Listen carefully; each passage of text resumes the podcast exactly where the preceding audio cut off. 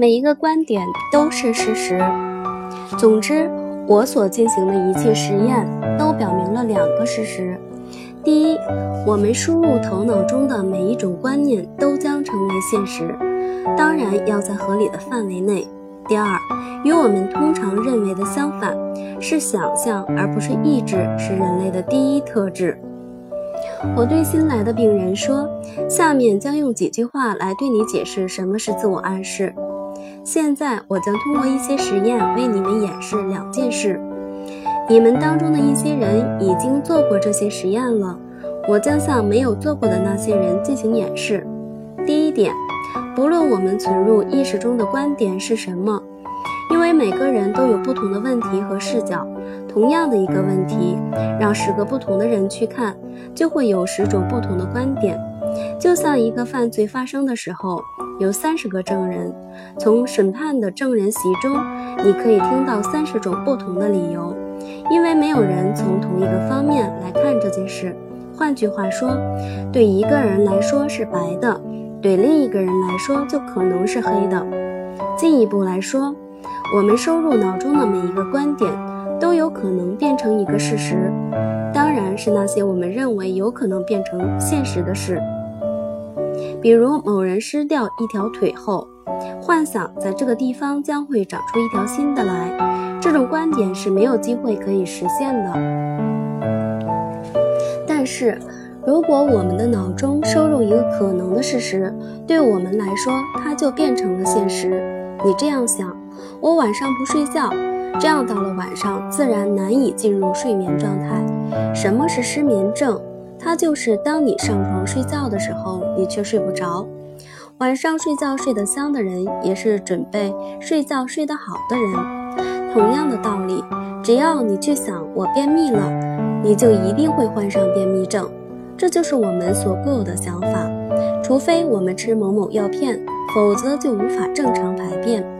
如果某人被秘密地带到一个药箱前，药箱上的标签是从大黄中提取制成的药丸，而且含有缓泻剂，但是箱中的药丸确实包含着淀粉块和面球，它们和那些真正的药丸有着相同的外貌。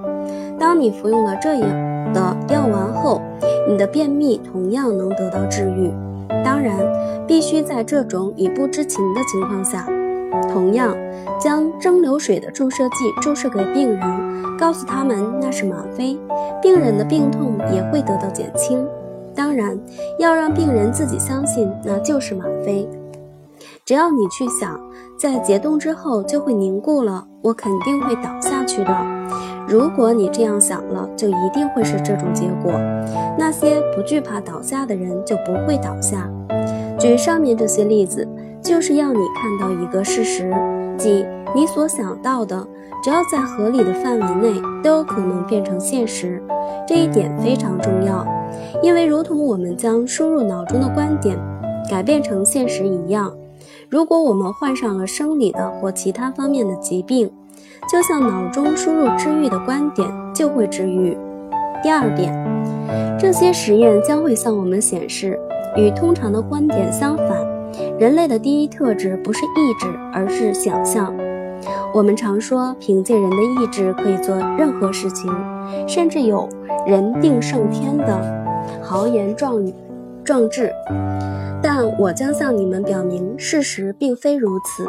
每当意识与想象之间发生冲突的时候，不但我们无法做成所期待的事，我们所得到的结果常常与所期待的完全相反。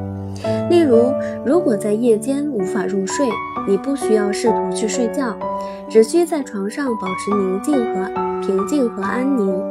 但是，如果你不幸的去付出努力，在床上辗转反侧，咒骂、诅咒，你不但无法睡着，还将变得格外激动。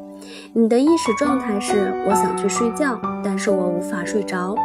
于是你将获得与你的选择完全相反的一面，这就是失眠的原因。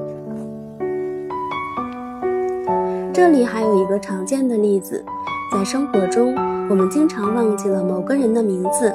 当你说我要想起某某夫人的名字，但是我想不起来，我已经忘记了，那么你肯定想不起来。然而，如果你对自己说我现在就要想起他，于是理所当然，你意识中的念头我已经忘记了，就会被我将要想起来这个想法所取代。之后，你就会在交谈中突然的灵光一现，插上一句啊，我要说的就是某某夫人。还有，有时候我们会无法控制的大笑，这时你一定已经注意到了。你越是努力去停止大笑，就越不可能做到，反而笑得越厉害。当时你的意识状态是：我想停止笑，但是我不能。再有。在一个人刚开始学骑自行车的时候，在路上，他发现了远处的一个障碍物，一块石头或者是一条狗，然后对对自己说：“不管发生什么，我不会撞上去。”他努力地把持车，想小心地绕过障碍物，但是他越是努力地想去避免，就越容易撞上去。这时他的意识状态是：我想要避开那个障碍物，但是我不能。口吃的人越是想正常的讲话，就会变得越结结巴巴。如果他对自己说：“我现在必须说再见，但是将不再口吃”，那么他会发现他口吃的更加厉害。而他一连试了十次都不能成功，反而一次不如一次。这时他的意识状态是：我将停止口吃，但是我不能。上面这些例子都在说明一个事实，就是我要再重复一遍的。当意志与想象发生冲突的时候，不但我们无法做成所期待的事，我们所得到的结果常常与所期待的完全相反。因为我们自身有两个个体，一个是我们知道或认为自己知道的，也就是意识；一个是在它的背后的另一个个体，我们称它为无意识或潜意识，或者一直为我们所忽略的想象。我们忽略了它，这一点是非常错误的，因为这是它在指导着我们。如果我们能够设法去指导第二个个体，也就是潜意识，就像它正在正指导我们一样，我们将能够指导自己。现在我要给你打个比方，把你想象成一个坐在四轮马车里的人，这辆马车是被一匹马拉着的，但是你在出发的时候犯了一个错误。忘记去给它套上缰绳了。如果你用鞭子在这匹马身上轻抽一下，并且对它说“驾”，这匹马就开始走。但是它会到哪儿去呢？去左边、右边、前边或者后边？它会到它想去的任何地方。假如你坐在被它拉着的马车上，它就会把你带到它想去的任何地方。现在，如果你能想办法去给这匹马套上缰绳，这样当你坐在马车上时，你就能够指引它到你希望去的地方去，最终将会到达你的目的地。我说的这些都不是我个人的发明，而是一些客观存在的现象。相信通过几年的观察与实验，你也能更好地理解这些问题。